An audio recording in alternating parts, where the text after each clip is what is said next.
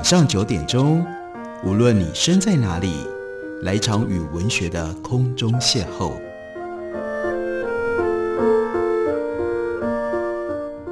杨照谈书，邀您一同遨游文学世界，认识古今中外的经典之作。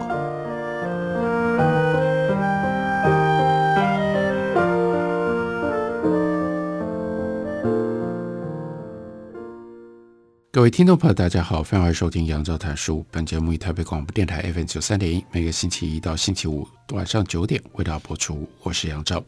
在今天的节目当中，要为大家介绍的，这是麦田出版的新书，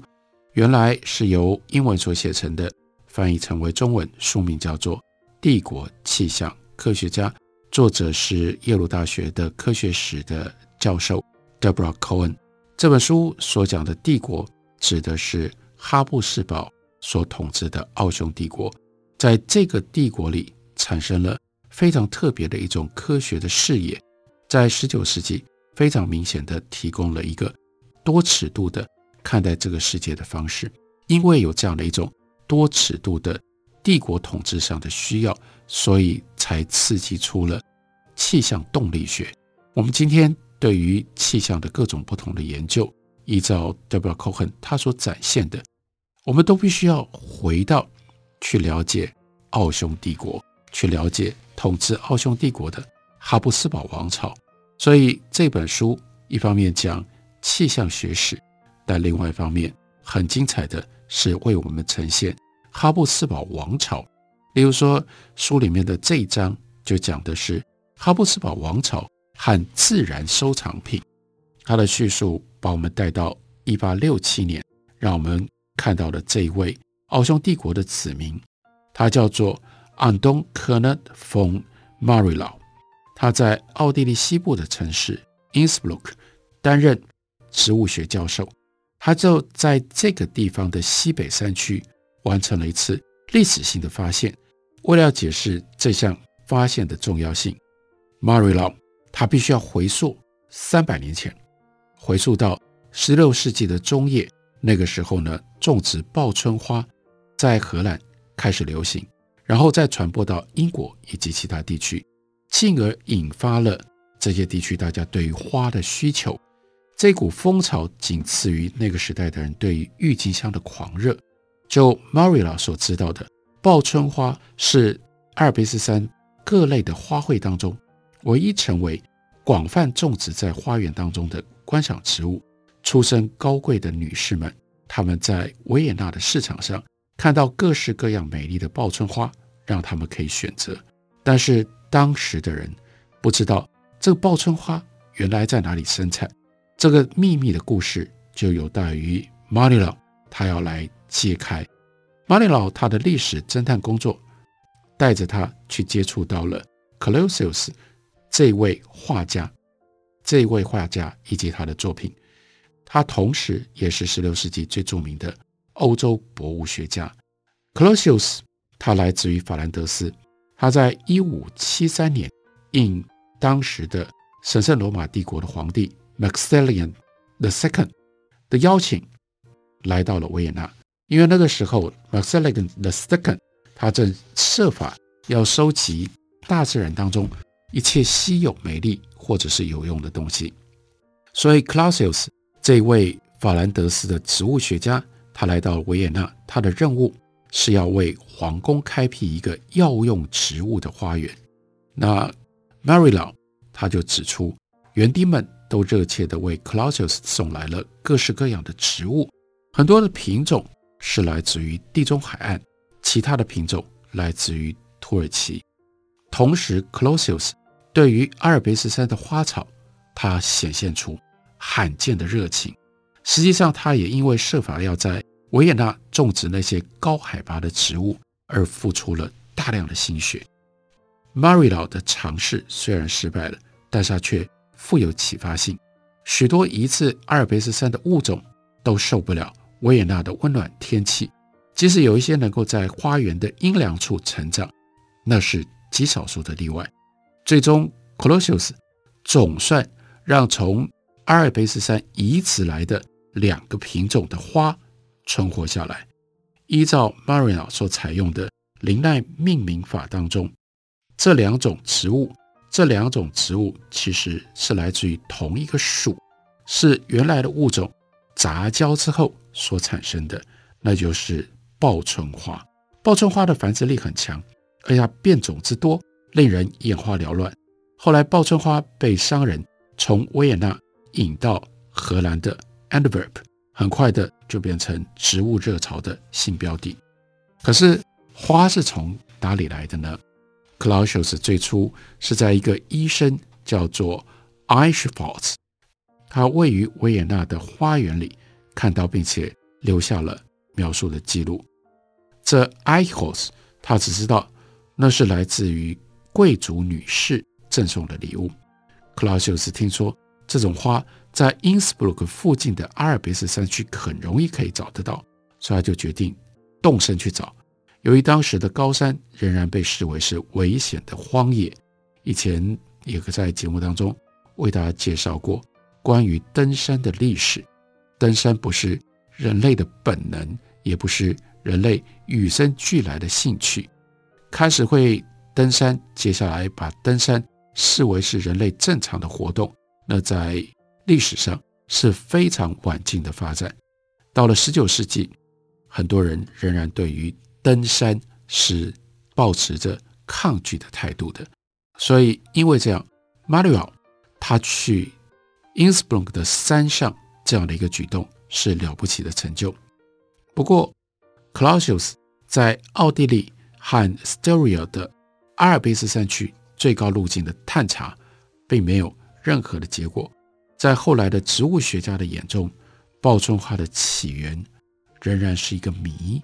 很多人都曾经爬到阿尔卑斯山上去找寻，可是你没有办法在这个野外可以找到它的踪迹。一直到一八六七年，所以 Marino 第一次发现这样的花生长在海拔高度。一千七百到一千八百公尺的叫做 Gushnitz 这个村落的上方，位于陡峭山坡的石灰岩和板岩上。这个发现对于 mario 来说意义重大，以至于后来他选择在那个地点替他的家人建造了一栋避暑的别墅。一八七四年，当时的奥匈帝国的皇帝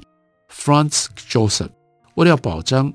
Marino 对国家科学界做出了贡献，就给了他贵族的身份，而报春花也就是他贵族家族文章上的主角了。有人可能想要知道，为何报春花的原生地藏起来没有人找得到呢？因为当 Marino 开始解读东阿尔卑斯山地区的气候历史的时候，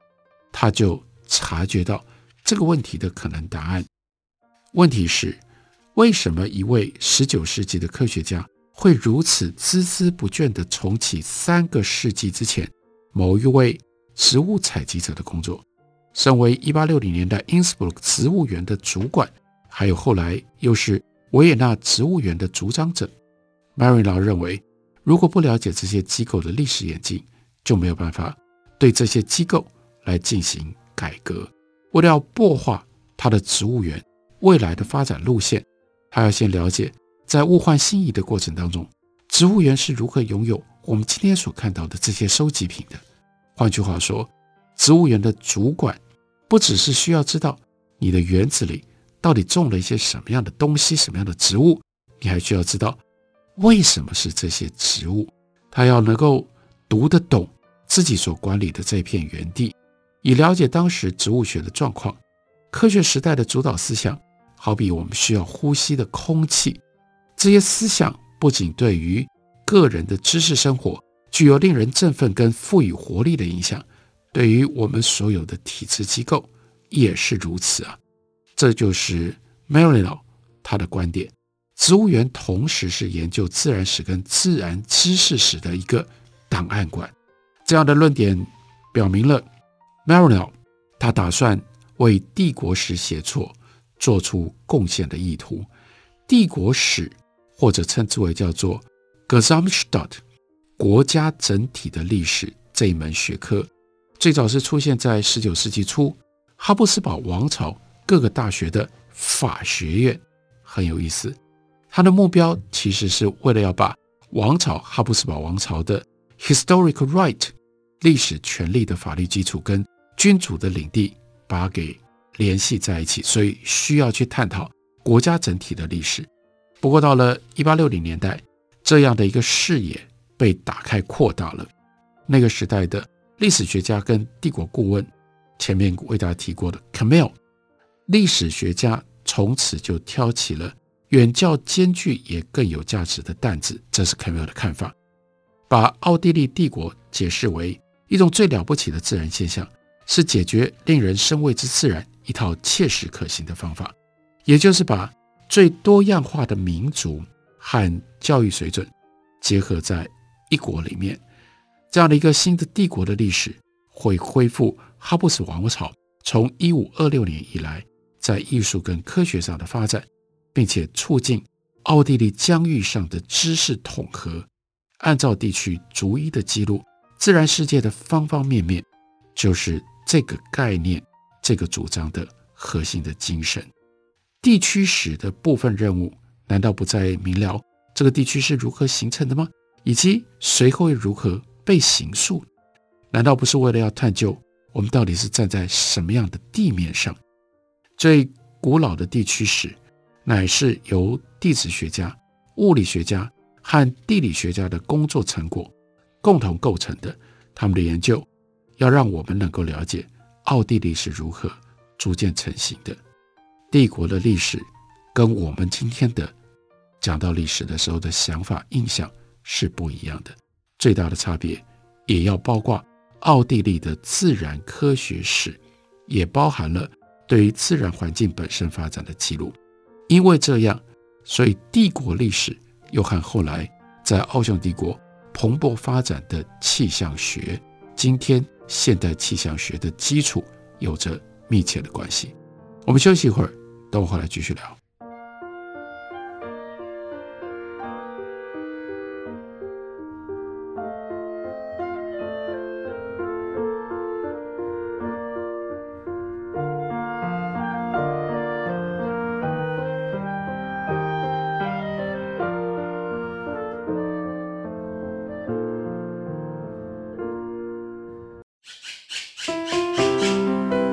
大家好。我是刘克襄，亲近自己的城市，找回城市的温暖。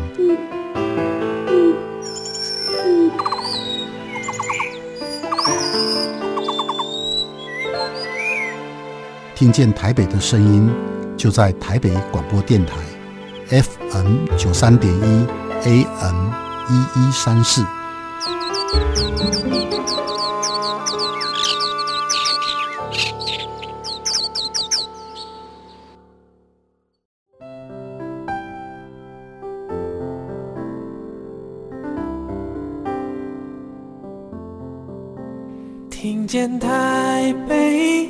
声音，拥有颗热情的心，有爱与梦想的电台，台北广播 FM 九三点一。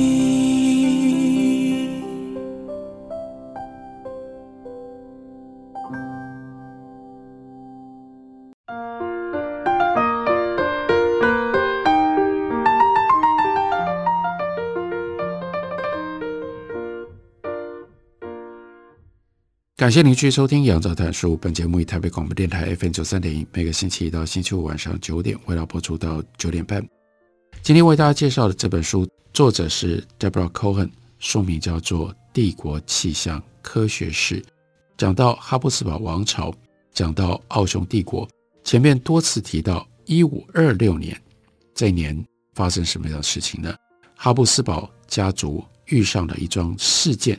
从而揭开了他们未来四百年复杂政治处境的序幕。匈牙利在 Mohacs 战役当中被鄂图曼土耳其帝国给击败了，匈牙利国王在战场上阵亡，以及一系列复杂的婚姻联姻协议，使得哈布斯堡王室和匈牙利波西米亚的王室合并在一起。如此一来，哈布斯堡王朝摇身一变，变成了一个奇怪的新的并合体，由相异重叠的历史政治族群还有行政单位所组成的一个混杂的行政体制。在所谓奥地利的世袭土地上，这里面包括上奥地利、下奥地利，包括 Styria，还有呢 Carinthia 以及 Carniola 等这些公国，另外有 Istria，还有呢 Gorizia 以及 Trieste 等侯国，还有最新刚刚取得的叫做 Tyro，这是王朝的势力，从一四三八年一直到一八零八年的拿破仑战争为止。哈布斯堡王朝一直持续统治神圣罗马帝国所留下来的土地，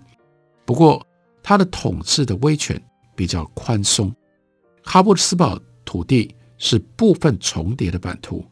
匈牙利跟克罗埃西亚位于神圣罗马帝国之外，很多德意志的侯国则位于奥地利的世袭领土之外。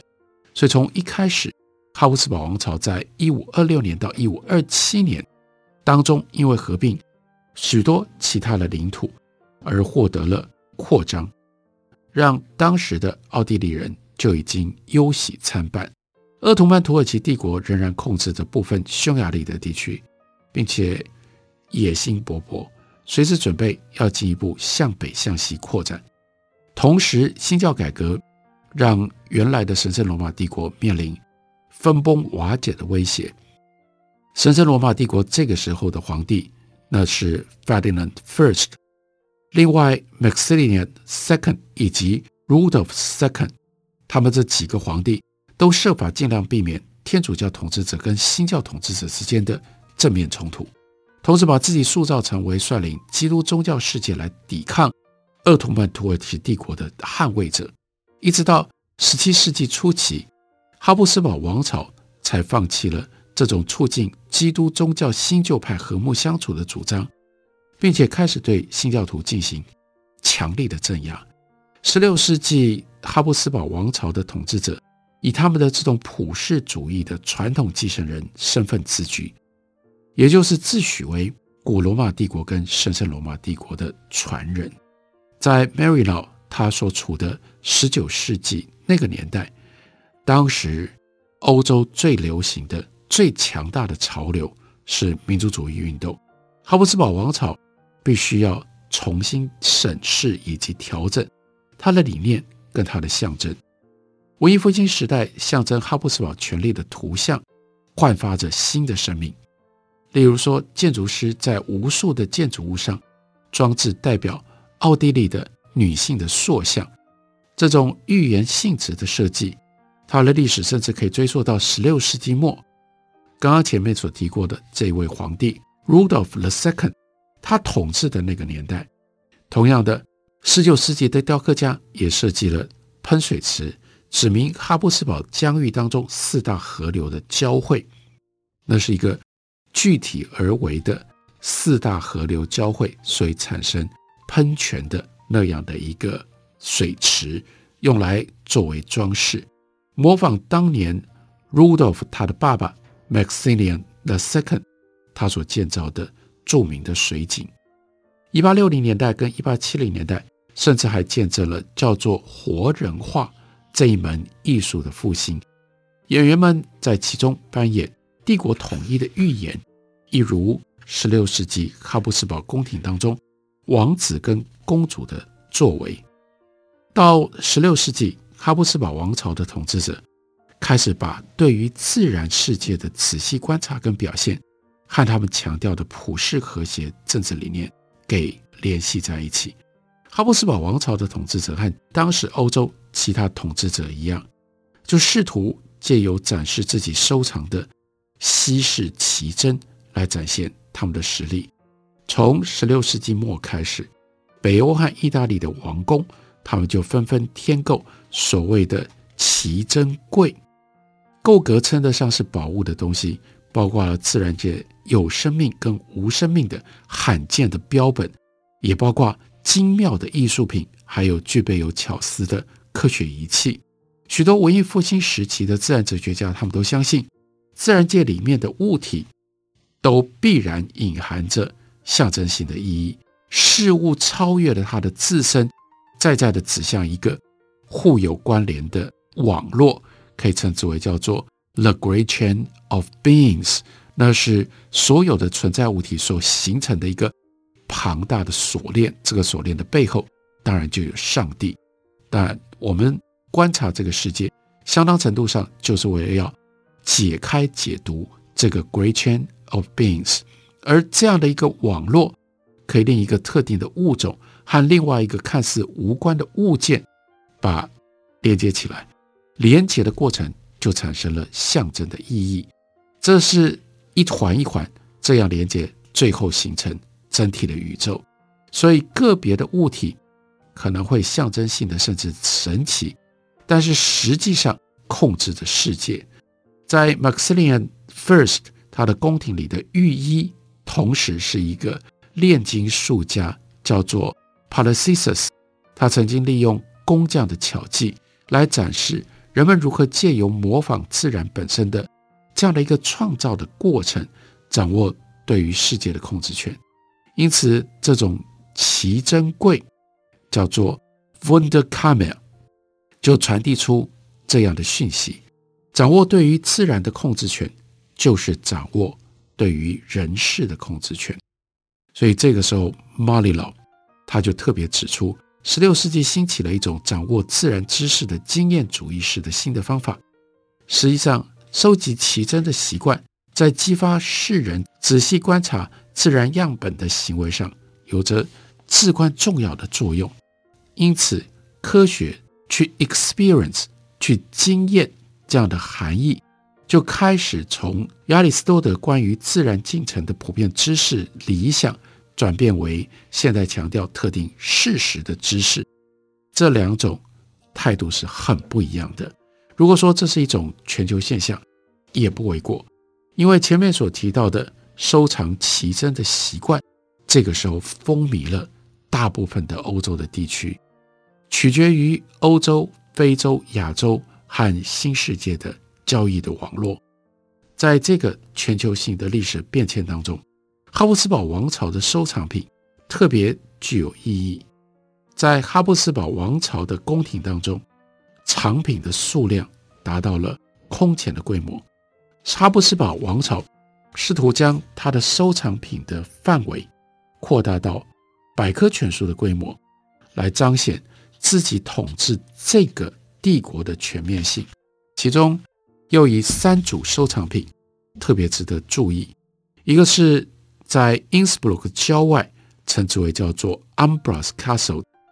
那是提洛王国国王 Ferdinand II 他的收藏室。Ferdinand II 他在位的时间就是十六世纪，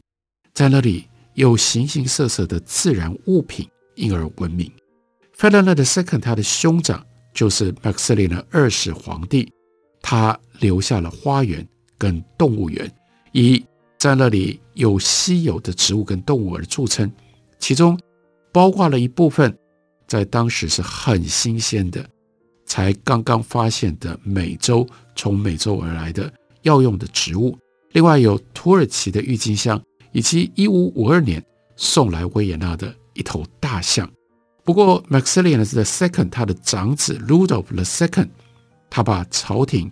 从维也纳曾经一度迁到布拉格去，他的收藏品比他的前辈前面讲到的这两组还要更加的精彩。